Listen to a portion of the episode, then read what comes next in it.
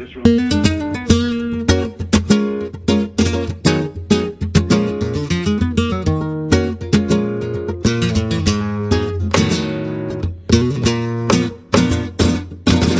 me levanto temprano y me pongo a trabajar.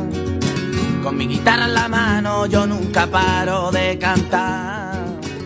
Muy buenas tardes y bienvenidas y bienvenidos una tarde más a Radioactiva, el programa del refugio del albergue Padre Rubinos.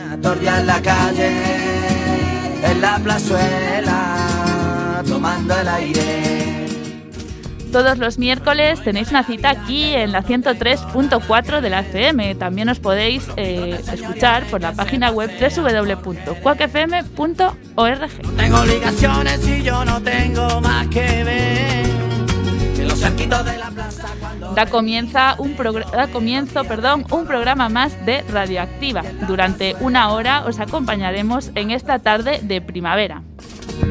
Y el aire de la calle a mí me a diferencia del anterior programa, hoy son muchas las personas que nos acompañan. Sin más, eh, pasamos a presentarlos. Comenzará este quinto programa un participante que vino hace un par de, de programas. Sergio Segade se anima hoy con los deportes.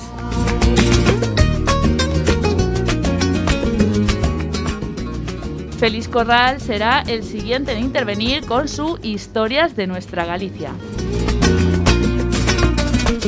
Pantalones sin bolsillo, pero lo oí. De ahí pasaremos directamente a todos por igual. Hoy Eva Tabuada, que ya participó en otras temporadas, entrevistará a una persona del albergue. Yo te canto por Triana.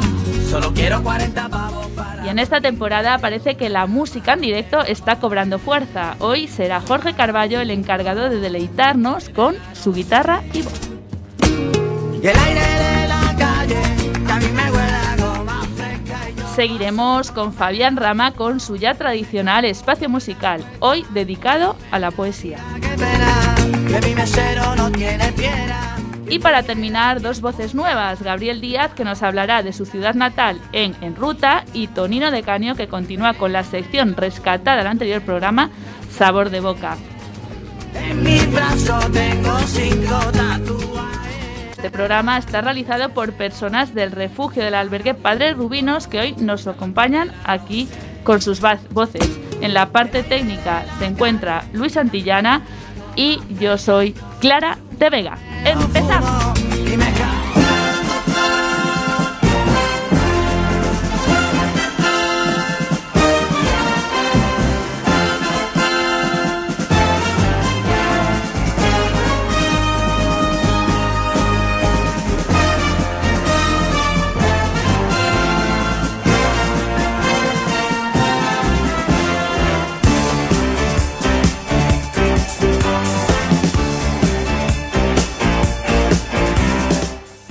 Pues aquí estamos hoy 23 de marzo, recién estrenada la primavera, eh, con un programa, como dijimos eh, hace un minuto, eh, con un montón de, de intervenciones y va- viene movidito, así que no nos vamos a, a demorar mucho más y empezamos con las presentaciones. Fabián Rama, muy buenas tardes, Fabián. Muy buenas tardes, encantado de estar con vosotros una vez más, un día más, gracias.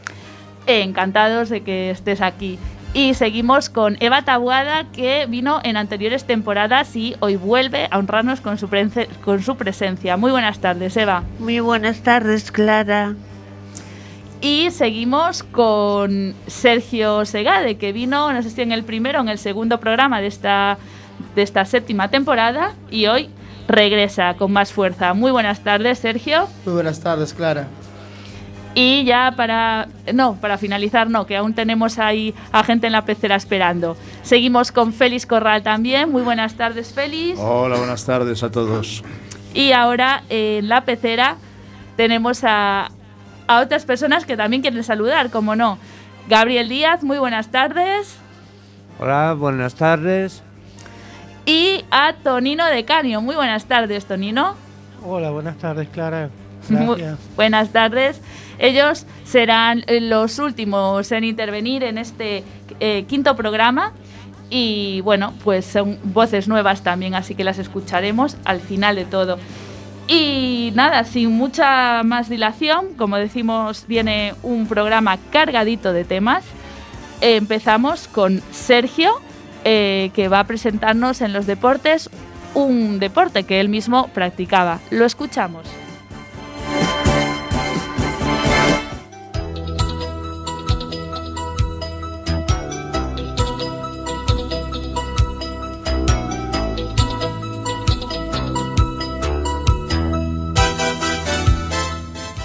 Hoy en la sección de deportes de Radioactiva voy a hablar sobre el mundo del trial, que está muy poco visto.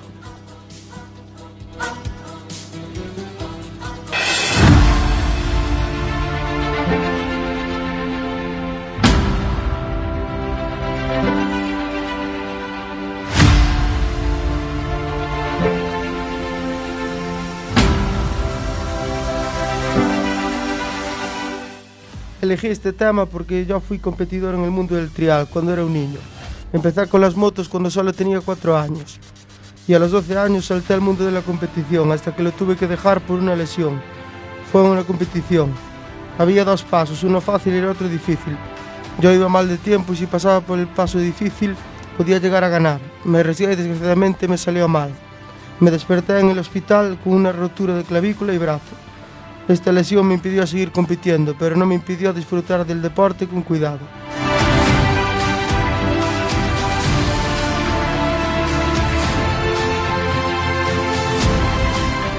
Para quien no conozca este deporte, el trial del motociclismo es una disciplina en la que los pilotos deben superar obstáculos sin tocar el suelo con el cuerpo ni caerse en un tiempo estipulado.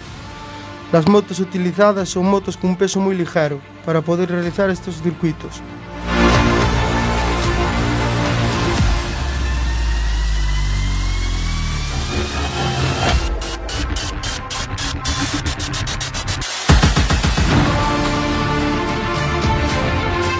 Las habilidades necesarias para realizar este deporte son el equilibrio y un buen estado físico para hacer el recorrido.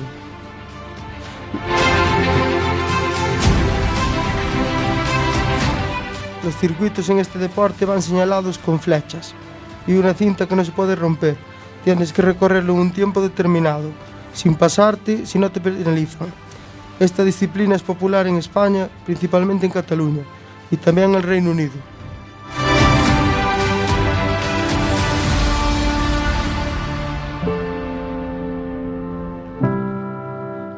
Un poco de historia.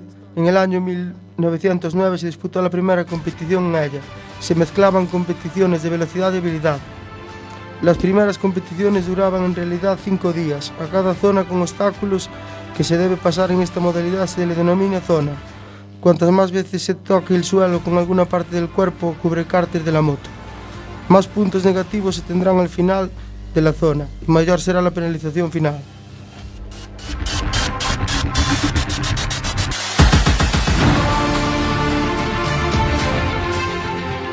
os animo a que miréis competiciones de trial porque es moi bonito e se podéis e tenéis tiempo e la posibilidad de practicarlo, hacerlo, porque es un deporte precioso.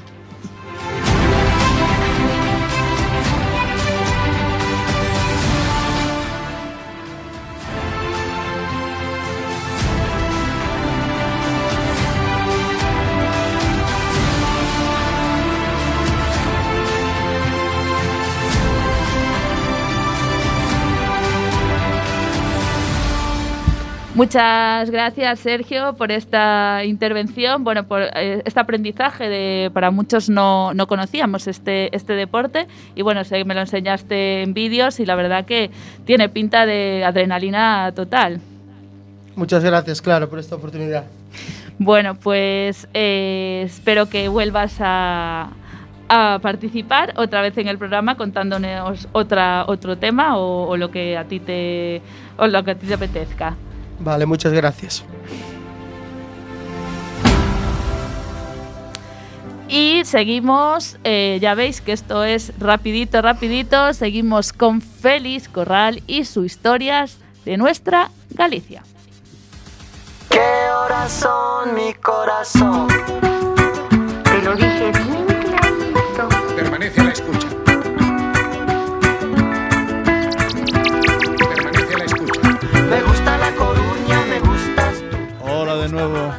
Miércoles más, aquí estamos en Radioactiva, como todos deberéis de saber ya, soy Félix Corral.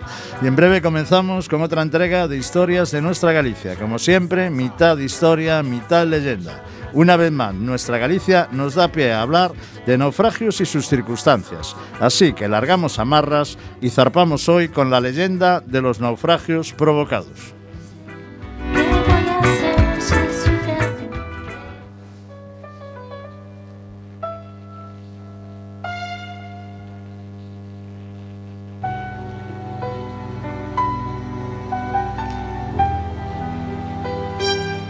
Hola a todos y todas. Antes de entrar a desarmar la leyenda negra de los naufragios provocados en Galicia, quiero hablaros de un libro que habla mucho de esto. El libro se llama Náufragos de antaño y fue escrito por Juan Campos Calvo Sotelo. Este libro nace de la curiosidad de un aficionado a las cosas del mar por saber algo más de las vidas de los náufragos de la costa de la muerte gallega durante el siglo XIX de sus vidas y de las vidas de los barcos que aquí yacen para siempre, segadas sus estelas por la múltiple guadaña de las olas y los arrecifes.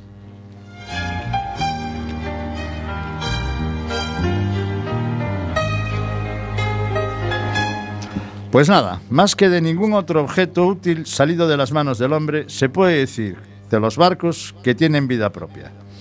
Y con la vida están dotados de una belleza incomparable, especialmente los veleros, cuya competencia con el vapor les hizo alcanzar su mayor perfección estética. Precisamente en este siglo que marcó su desaparición, queremos saber quiénes eran, de dónde venían, a dónde iban y cómo fueron sus dramas entre las restingas de esta costa.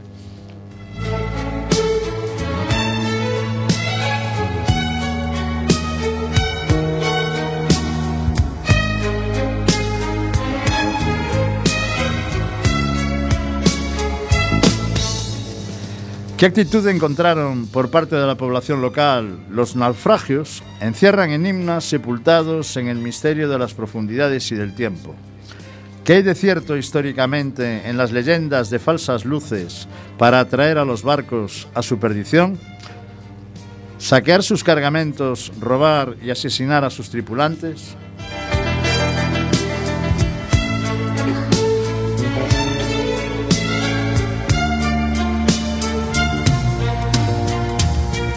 Si alguna aportación ha hecho el libro de náufragos de antaño a la historia náutica gallega, ha sido la refutación definitiva de la leyenda de los naufragios provocados.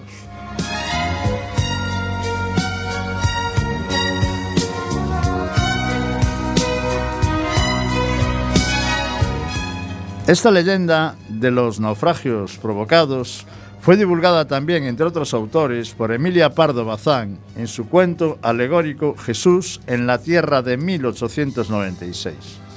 En él afirmaba que los lugareños de la costa encendían hogueras o colgaban faroles de los cuernos de las vacas para que los capitanes de los barcos en las noches de temporal creyeran que había barcos fondeados en algún abrigo de la costa y se acercasen a ella temerariamente hasta encañar en las peñas o arenales.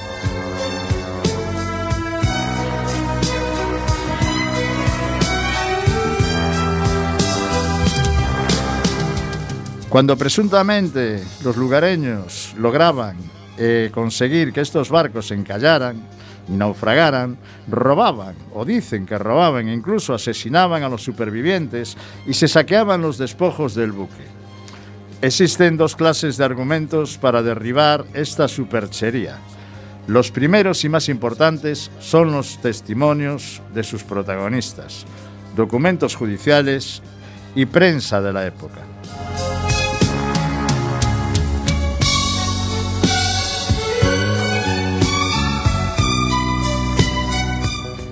Resumirlos supondría narrar caso por caso lo que todos sabemos, lo que sucedió con la historia del Serpent el 10 de noviembre de 1890 y tantos otros que confirma decisivamente que ni en el caso del, del celebrísimo crucero lanzatorpedos de la Royal Navy ni en un otro del siglo XIX hubo la más remota evidencia de la intervención de falsas luces o campanas en su pérdida y naufragio.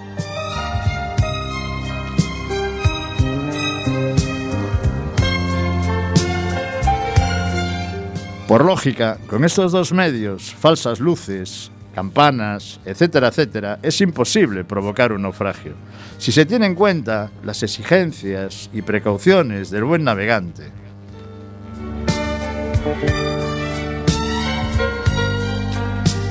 Es más, dado el horror a la costa, el miedo a nuestra costa de la muerte de muchos marinos, y sobre todo si cae a sotavento, que es la parte opuesta a aquella donde viene el viento y que siente el marino que navega con mal tiempo y poca visibilidad, se puede afirmar que la mejor manera que tendría el presunto raquero, que esto viene del inglés wecker, que significa el que expolia o provoca un naufragio, de conseguir sus siniestros fines, sería el de hacer exactamente lo contrario de lo que cuenta la leyenda.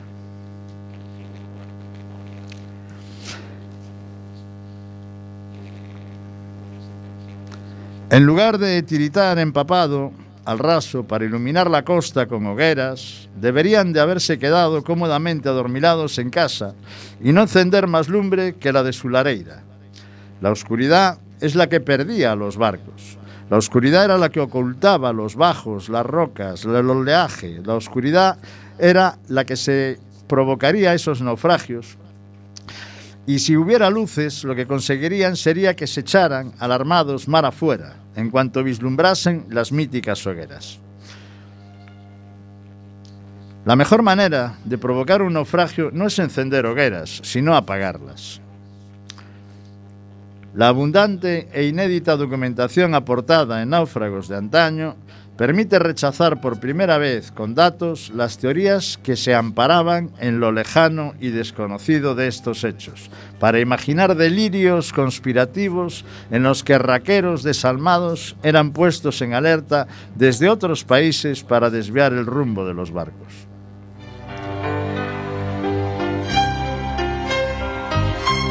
Algunos habitantes de la costa se indignan también ante estas teorías novelescas porque se identifican con el buen nombre de sus antepasados. Querrían negar que tales maldades se les pasasen por la cabeza. Este argumento moralista tiene poco peso, pues la necesidad podría empujar a intentar perpetrar estas fechorías.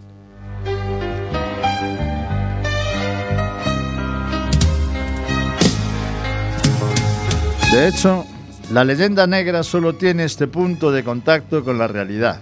En algunos casos, especialmente como he mostrado en el del lujoso vapor de palas Great Liverpool de Gures en febrero de 1846, la población local se entregó casi en masa a un pillaje desenfrenado de un barco accidentalmente naufragado. Sin embargo, también hay que subrayar que en muchísimos casos se trató a los náufragos con una generosidad que, difícilmente igualaríamos en la actualidad.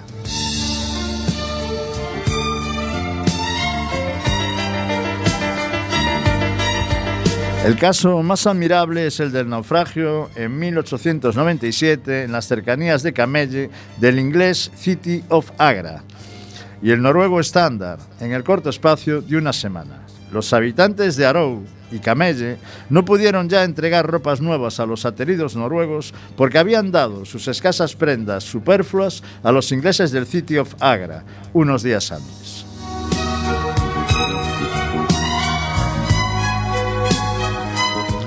La leyenda de esta costa se repite en muchas otras costas, con naufragios aún más numerosos, como la del Cornualles inglés o la Bretaña francesa, siempre sin pruebas convincentes. Después de esta explicación, más que lógica, creo que ha quedado claro que el pueblo costero o ribereño gallego no provocaba los naufragios y que simplemente que nuestra costa gallega se ha cobrado y que se seguirá cobrando su peaje por surcar nuestras costas.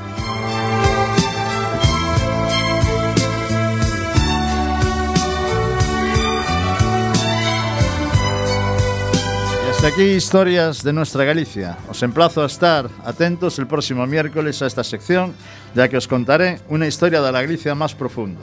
Así que el próximo miércoles, fantasmas y aparecidos. Os esperamos.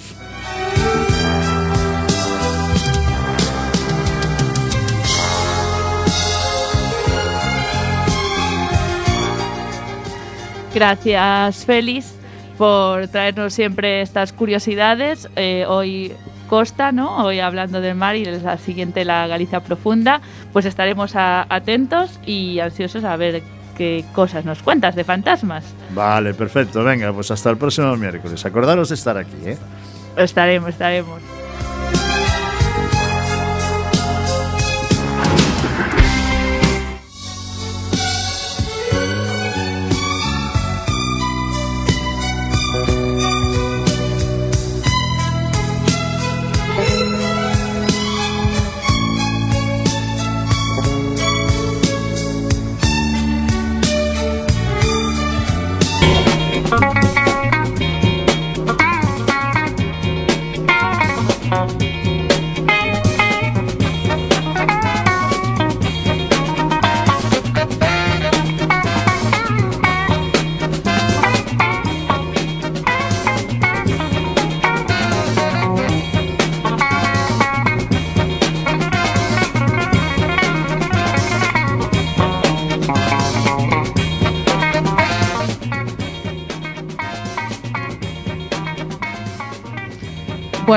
Después de escuchar eh, a Félix, eh, es el momento de Todos por Igual, eh, la sección de las entrevistas. Y hoy nos acompaña una, una persona del albergue y nos va mm, vamos a poder conocer un poco su historia. Recordaros que este es Radioactiva, el programa del refugio del albergue Padre Rubinos. Y estamos en directo en Quack FM cuando son las 6 y 21 minutos. A continuación, todos por igual, no os lo perdáis, será Eva Tabuada quien le haga la entrevista. Lo escuchamos.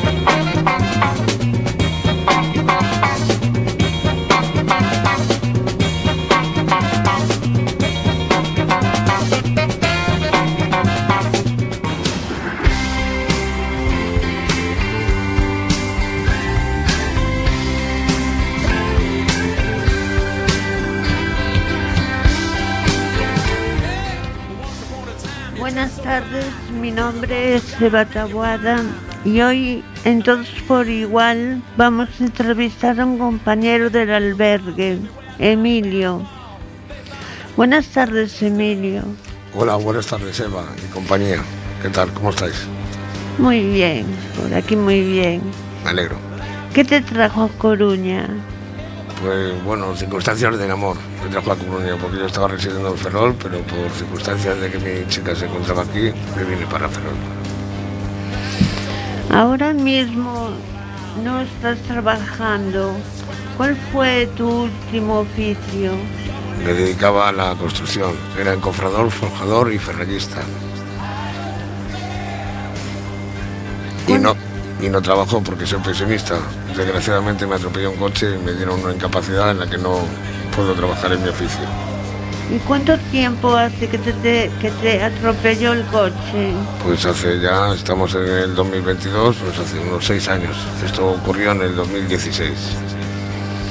¿Qué secuelas te, te quedaron? Secuela, pues bueno, en la mano, que lo peor que me ha quedado es una incapacidad en el sentido de que tengo artrosis degenerativa, progresiva y prematura. Bueno, de lo que pudo ser, se te ve bastante bien. Gracias, ¿Cómo te encuentras al día de hoy? bastante bien. Como una manzana, muy saludable. Mucho. De nada, mujer. Sabemos que has tenido muchos empleos. Sí, unos cuantos. ¿Cuál de- destacarías? Eh, el que más me gustó de todos, Sí. ha habido varios, pero el que más, las artes gráficas. Y era preimpresor de fotomecánica. ¿Y por qué? porque me encantaba, porque jugaba con los colores. Era un oficio que no te aburrías, no era monótono. Ahora mismo estás en el albergue. Correcto. ¿Cómo llegas allí? En autobús. no, broma, broma, sí, en autobús vine, pero vamos, llegué porque ya lo conocía. Era la segunda vez. Pero ¿y la, ¿y la primera vez? Hola, buenas tardes, Emilio. Buenas tardes, Clara. ¿Qué tal? Eh, creo que Eva se refería a cómo topaste ¿no? con, el, con el albergue, que no, no esta segunda vez que viniste, sino la primera, ¿cómo, cómo supiste de él? Sí, sí, no, sí, te he entendido perfectamente, pero he hecho un chascarrillo. Sí, Una sí, gracia. pero me decías que era la segunda vez, Sí, pero la- y la primera. cierto. La primera vine por motivos de que conocí a un amigo, madrileño también, y me dijo, conozco un, centro que es para acoger a transeúntes, Ajá. se llama Padre Rubino. Y vine con él y lo conocí. La primera vez, de esto hace cuatro años. Sabemos que eres re- relativamente joven para ser abuelo. ¿Cómo lo, cómo lo llevas? Pues como se puede, pues con, con, con mucha alegría y mucha satisfacción y mucho orgullo. Eso es una cosa, no, es sangre de tu sangre. ¿Con, cuántos años fuiste abuelo? Con Así para que lo sepamos. Mi edad concreta son 50 años, pues lo fui con 47. Olé. ¿Y cómo, cómo se lleva eso de cuando tu hija con 47 años te dice, papá, que vas a ser abuelo? Pues bueno, le gasté una broma, le dije, pero ¿cómo eres tan mala que con 47 años ya me haces viejo y abuelo? y me dijo, joder papá, que si no se me pasa el arroz. Digo, vale hija, que es una broma. Ya sabes que tu padre es un cachondo mental. ¿Y cuántas veces estuviste casado? Dos, dos. Casado legalmente, dos. Bueno, pasamos a hablar un poco de, tu, de tus aficiones. Practi- ¿Practicas algún deporte? No, eh, el sillón. No, es el único deporte. No, no. Sí, practicaba an- antes, cuando era más joven. El fútbol. Muy- ¿Tienes algún grupo musical favorito? Sí, concretamente son irlandeses. Se llama U2 o YouTube. Muy bien. Y ya para terminar, cuéntanos algún proyecto que tengas de, de futuro. Bueno, concretamente el proyecto de futuro que tengo, no a corto, sino a largo plazo, es irme a Rumanía con mi chica porque es rumana. Y casarnos allí y formar una familia. Aunque no digo que no vaya a volver a venir a España. Me tira a mi país, lógicamente. Y viva Galicia, viva Galia. Bueno, antes de, de terminar esta entrevista, eh, mm, bueno, darte las gracias por estar aquí, Emilia. A vosotros. No, Emilia Eh, no. Oye, Emilia. no me llames Emilia, Mari. Emilio y Eva, quería decir. bueno, eh, antes de terminar, quería hacerte la pregunta que, que le hago a todas las personas que vienen al, al al- o sea, vienen del albergue. Ahora ya, ya me tocaste, ya no sé ni qué decir. Pues no Eh, digas nada. que vienen del albergue, eh, ya sean eso, trabajadores o sean usuarios. eh, y es, eh, ¿qué significa para ti o cómo definirías en una palabra mm, eh, Padres Rubinos? Bueno, pues concretamente, por lo que yo he visto y he vivido, pues es, es un recurso para ayudar a la gente necesitada que están en la calle, que por circunstancias de la vida le puede pasar a cualquiera, porque nadie está a salvo de, tener subidones y bajones en la vida, que como para mí como un latido del corazón. Y bueno, pues, pues ahí estáis vosotros para ayudarnos en todo lo que necesitamos. Y agradecidos somos. Por no ponernos, hablo de mí, de mi parte. Bueno, sí, Yo es, creo que eh, generalizando los demás, creo que pensarán lo mismo. sí, nuestro trabajo es, ¿no? Y Eva, ya te dejo que finalices tú. Pues muchas gra- gracias Emilio por estar aquí con nosotros y me despido hasta la próxima. Hasta la próxima. Buenas tardes y muchas gracias. Un placer haber estado aquí. con Gracias a ti. Igualmente, gracias a los dos. Chao, chao.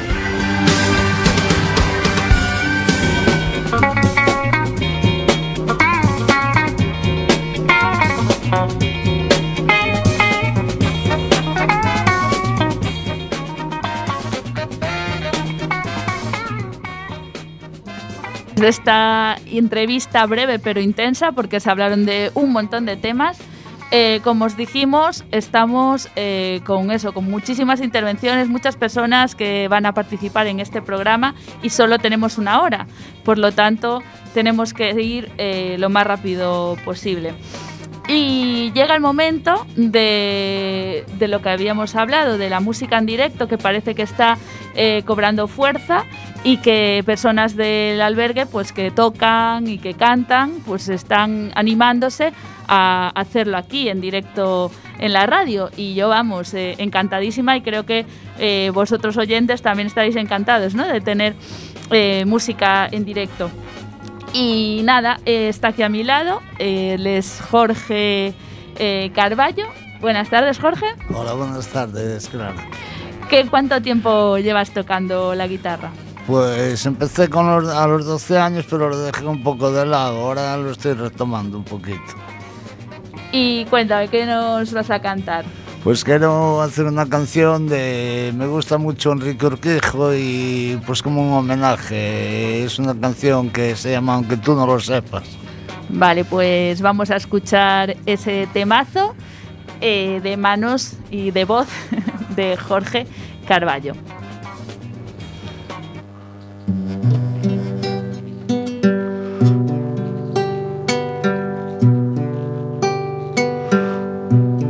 Aunque tú no lo sepas, me he inventado tu nombre. Me drogué con promesas y he dormido en los coches.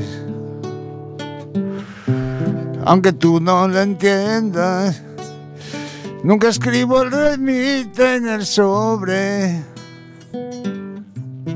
por no dejar mis huellas.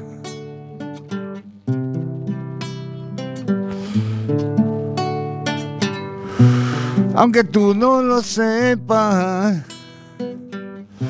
me ha acostado a tu espalda y mi cama se queja, fría cuando te marchas. He blindado mi puerta y al llegar la mañana no me di ni cuenta que tú ya nunca estabas.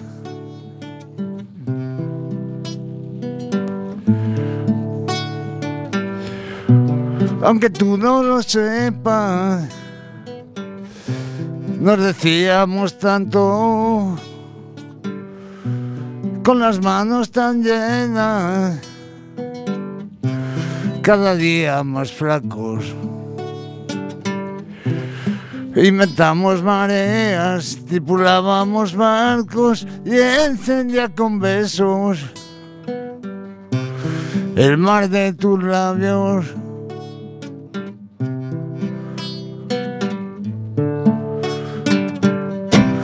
Inventamos mareas, tripulábamos barcos y encendía con besos mar de tus labios. Inventamos mareas, tripulábamos barcos y encendía con besos el mar de tus labios.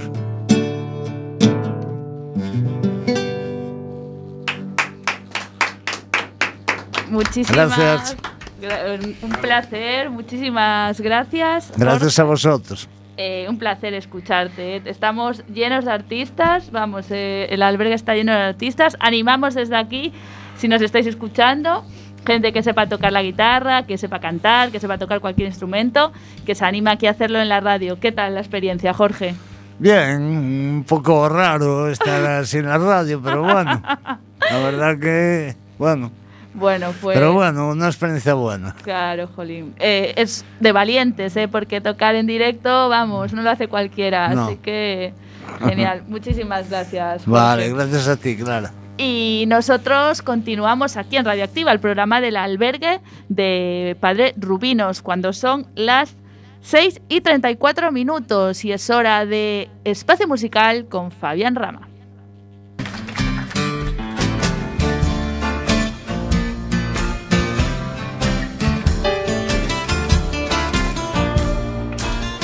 Buenas tardes, queridos oyentes, una tarde más. Soy Fabián Rama. Muchísimas gracias por acompañarnos. Una tarde tan bonita como la, de hoy, vamos. Esta tarde en Espacio Musical vamos a escuchar unas canciones dedicadas al 21 de marzo para conmemorar el Día Mundial de la Poesía, como homenaje a la palabra poética y con el fin de apoyar la diversidad lingüística a través de la expresión poética.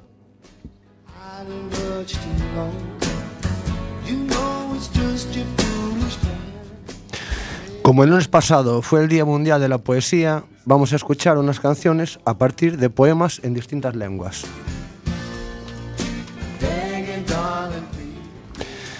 Comenzamos en francés con Marc Lavoine, que canta Le Pont Mirabeau, un poema de Guillermo Apollinaire, poeta vanguardista creador del caligrama o poema visual. Grande. Lo escuchamos.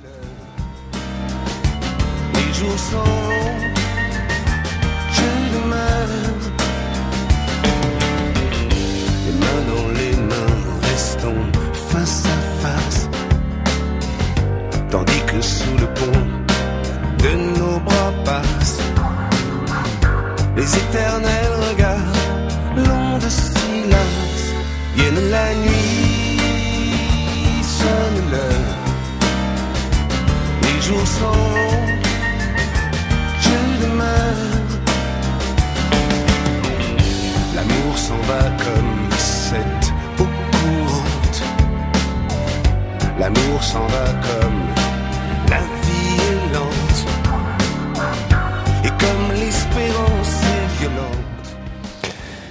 Eh, continuamos en inglés con Leonard Cohen, que canta Take This Vals, versión del poema Pequeño Val vienés, de Federico de García Lorca, al que Leonard admiraba hasta el punto de que llamó Lorca a una de sus hijas. La escuchamos. There's a tree where the dogs go to die. There's a piece that was torn from the morning, and it hangs in the gallery of frost. Aye, aye, aye, aye. Take this waltz, take this waltz, take this waltz with a clamp on its jaws.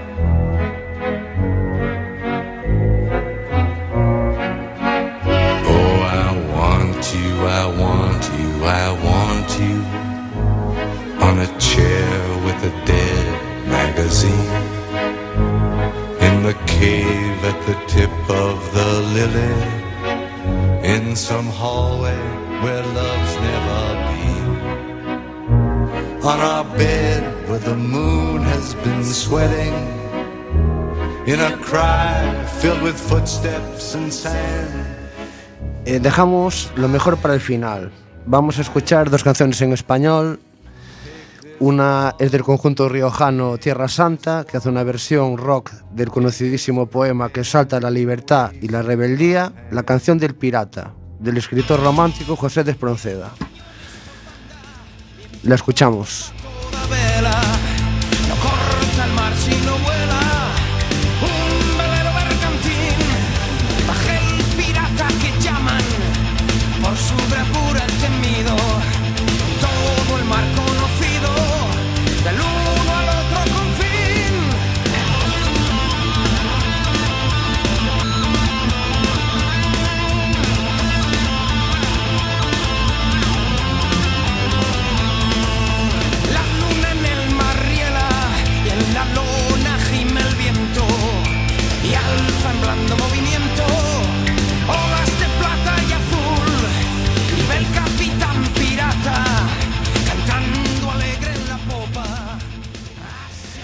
Ahora vamos a escuchar una canción de Luz Casal que canta Negra Sombra, de Rosalía de Castro, nuestra poeta do rexurdimento galego del século XIX.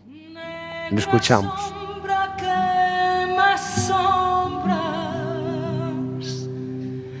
O oh, pedos meus cabezales tornas facendome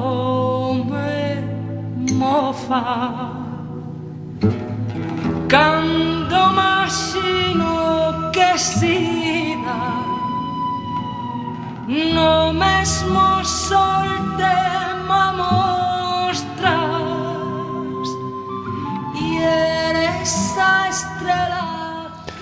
Para acabar, conmemorando el Día de la Poesía, porque ¿a quién no le gusta la poesía?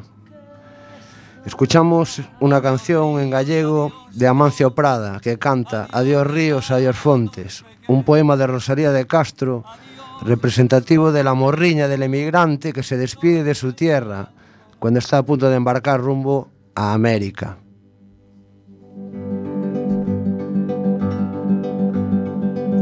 Miña terra, miña terra, terra donde meu criei, hortiña que quero tanto figueiriñas que plantei Prados, ríos, arboredas, pinares que move o vento Paxariños piadores, casiña do meu contento Muiño dos castañares, noites cranas de luar Campaniñas timbradoiras da igresiña do lugar Amoriñas das silveiras que el lle daba o meu amor Camiñiño santro, millo, adiós para sempre, adiós.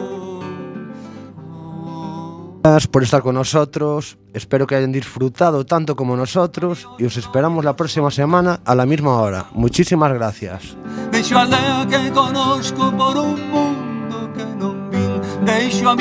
Por extraños, Gracias a ti, Fabián, por traernos siempre eh, todas estas canciones y, y siempre hacer algo, espacio musical, algo un poquito más diferente de lo que estábamos acostumbrados y hacerlo, pues eso, temático. Así que muchas gracias por estar ahí siempre, Fabián. De nada, muchísimas gracias a vosotros.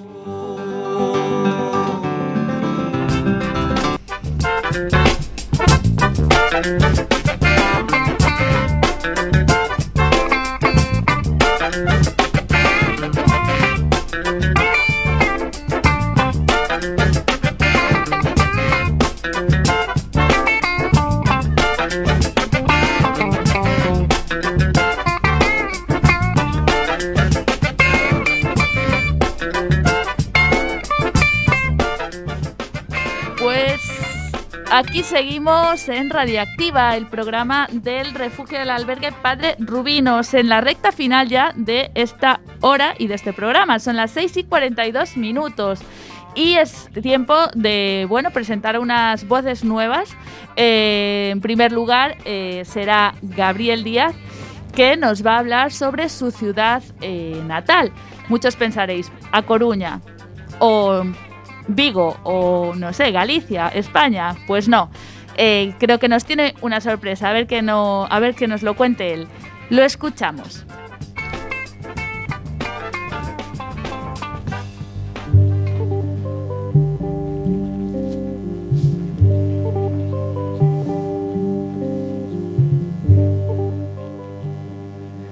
Hola, buenas tardes, eh, me llamo Gabriel Díaz y hoy en ruta voy a contaros cómo es mi ciudad natal, Nueva York. haciendo.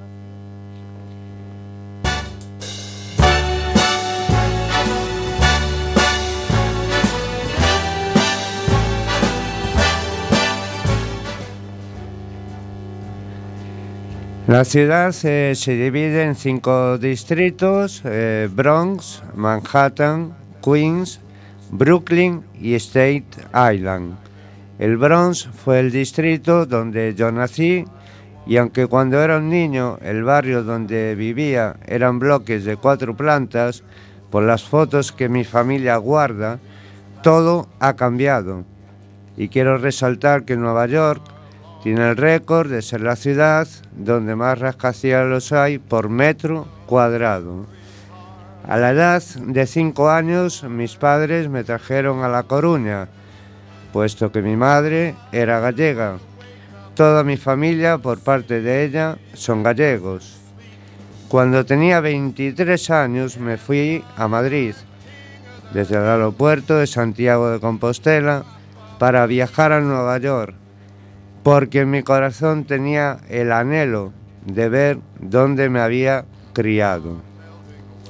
El avión aterrizó en el John Fitzgerald Kennedy, el aeropuerto más grande de Nueva York y uno de los más grandes de los Estados Unidos. El John Fitzgerald Kennedy se encuentra en el distrito de Queens.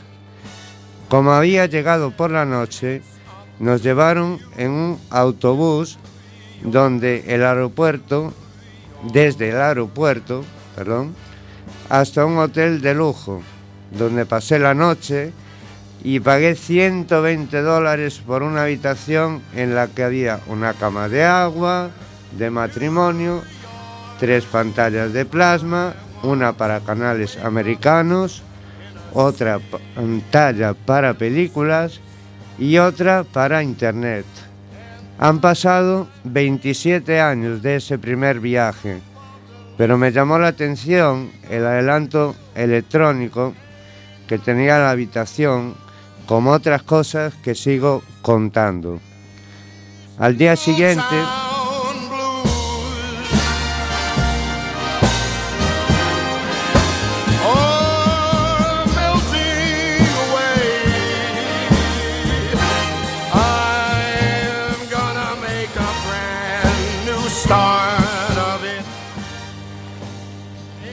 Al día siguiente me llevaron en un taxi privado del hotel desde el distrito de Queens, donde está el John Fitzgerald Kennedy, hasta el distrito de Manhattan, para pasear por alguna de las calles más conocidas donde se encuentra Wall Street y el edificio de la ONU, Organización de Naciones Unidas.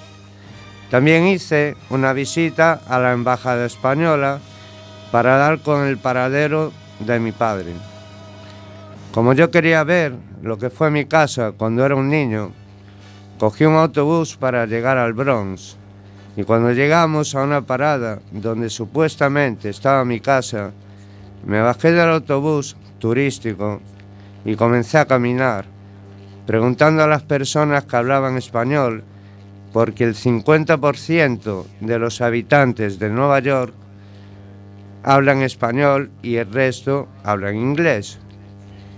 También en los comercios tienen la obligación de hablar los dos idiomas.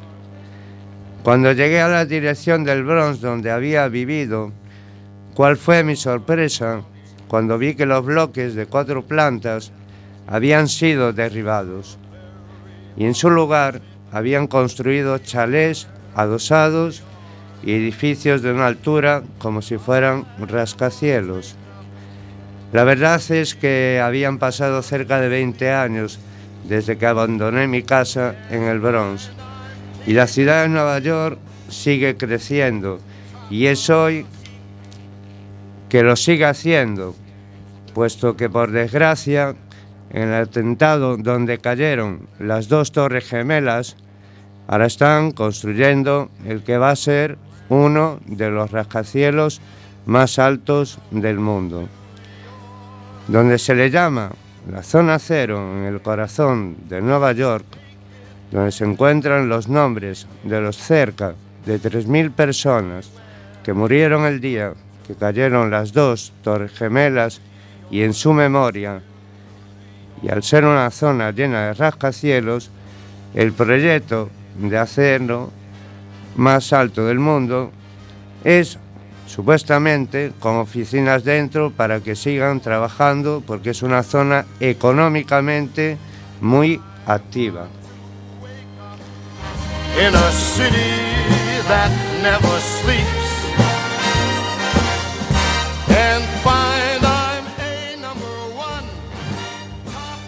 De hecho, Manhattan es un distrito que se encuentra entre los principales centros comerciales, financieros y culturales del mundo.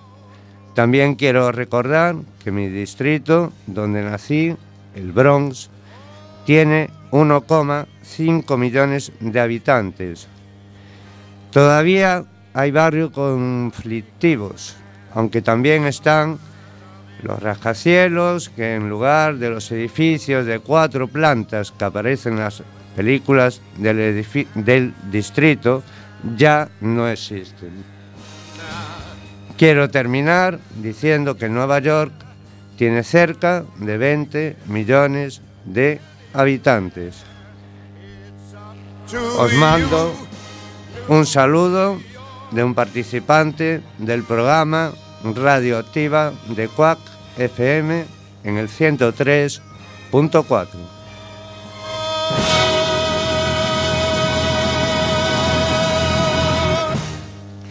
Pues muchísimas gracias, Gabriel, por esta pedazo de historia, por contarnos tu historia también, donde naciste, tu viaje.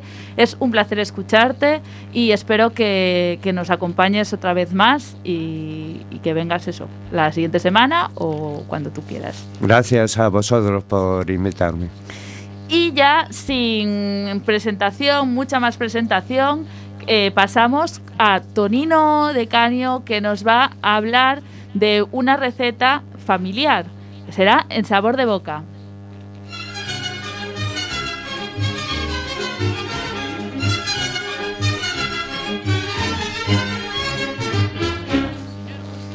Hola, buenas tardes. Mi nombre es Tonino de Canio Albano y esta es la sección Sabor de Boca. Hoy voy a hablar de una receta que hacía mi madre, sobre todo en la cena de Navidad, Año Viejo, Pascua, ocasiones especiales. De primer plato, porque los italianos comen mucho. Eh, la receta se llama panzerotti.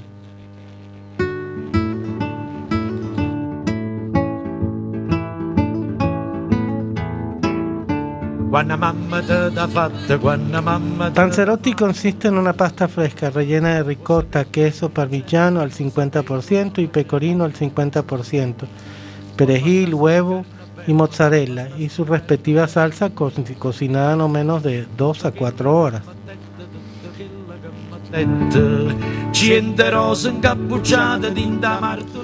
Para la masa, un kilogramo de harina, dos huevos, 25 gramos de sal, 300 centímetros cúbicos de agua aproximadamente.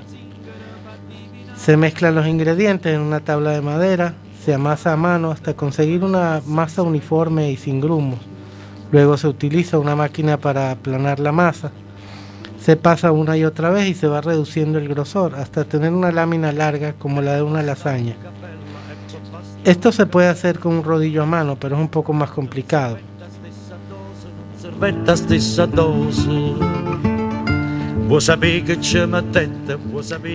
Para el relleno, medio kilo de ricota fresca, 150 gramos de parmigiano, 150 gramos de pecorino, 3 huevos frescos, 50 gramos de perejil. Se mezclan todos estos ingredientes bien mezclados a mano en un bol. Luego se estiran las máquinas de las láminas de pasta y se van rellenando a lo largo, dejando un pequeño espacio entre relleno y relleno.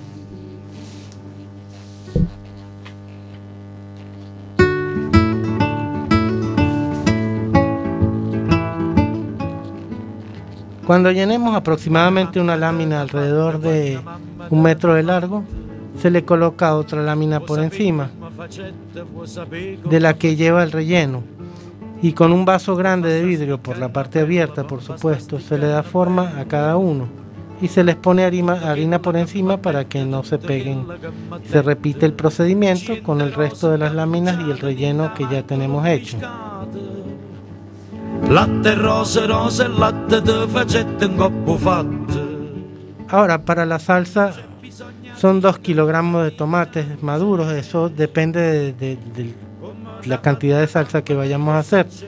Un bote de tomate concentrado de 250 gramos aproximadamente, un hueso grande de cerdo, recortes de jamón, una rama de albahaca, dos cebollas grandes, pancetta, 100, 100 gramos aproximadamente, un pimiento rojo grande, pimentón dulce en polvo, 25 gramos, y de ajos una cabeza, y agua por supuesto.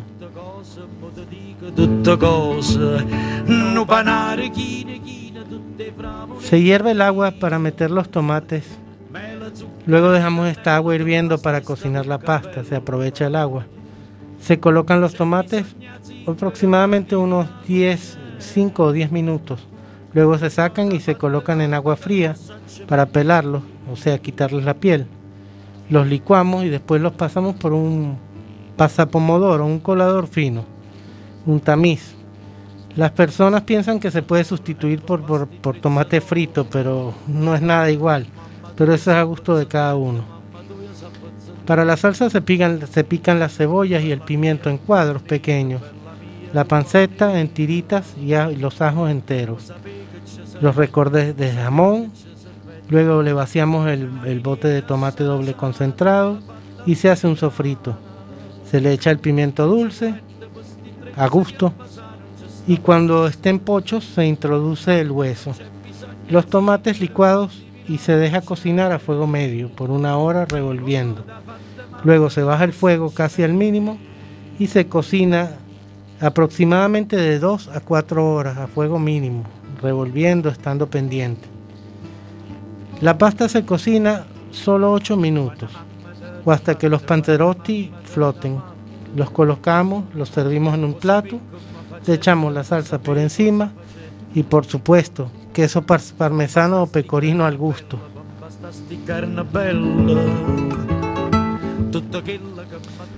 Espero que este, os haya gustado esta receta y gracias por escucharme. Soy Tonino de Caño Albano. Gracias al Padre Rubino y a Clara y buenas tardes. Gracias a ti, Tonino. Y como dijimos, un programa que no nos da tiempo ni a despedirnos. Bueno, no a despedirnos nos da tiempo, pero eh, muy apurados. Muchísimas gracias, Tonino. Y nosotros nos vemos la semana que viene, día 30 de marzo, a final de mes, con muchos más temas y esperemos que con muchas más voces. Y como siempre, gracias por estar ahí. Vuoi sapere che c'è una tetta? Vuoi sapere che c'è una tetta?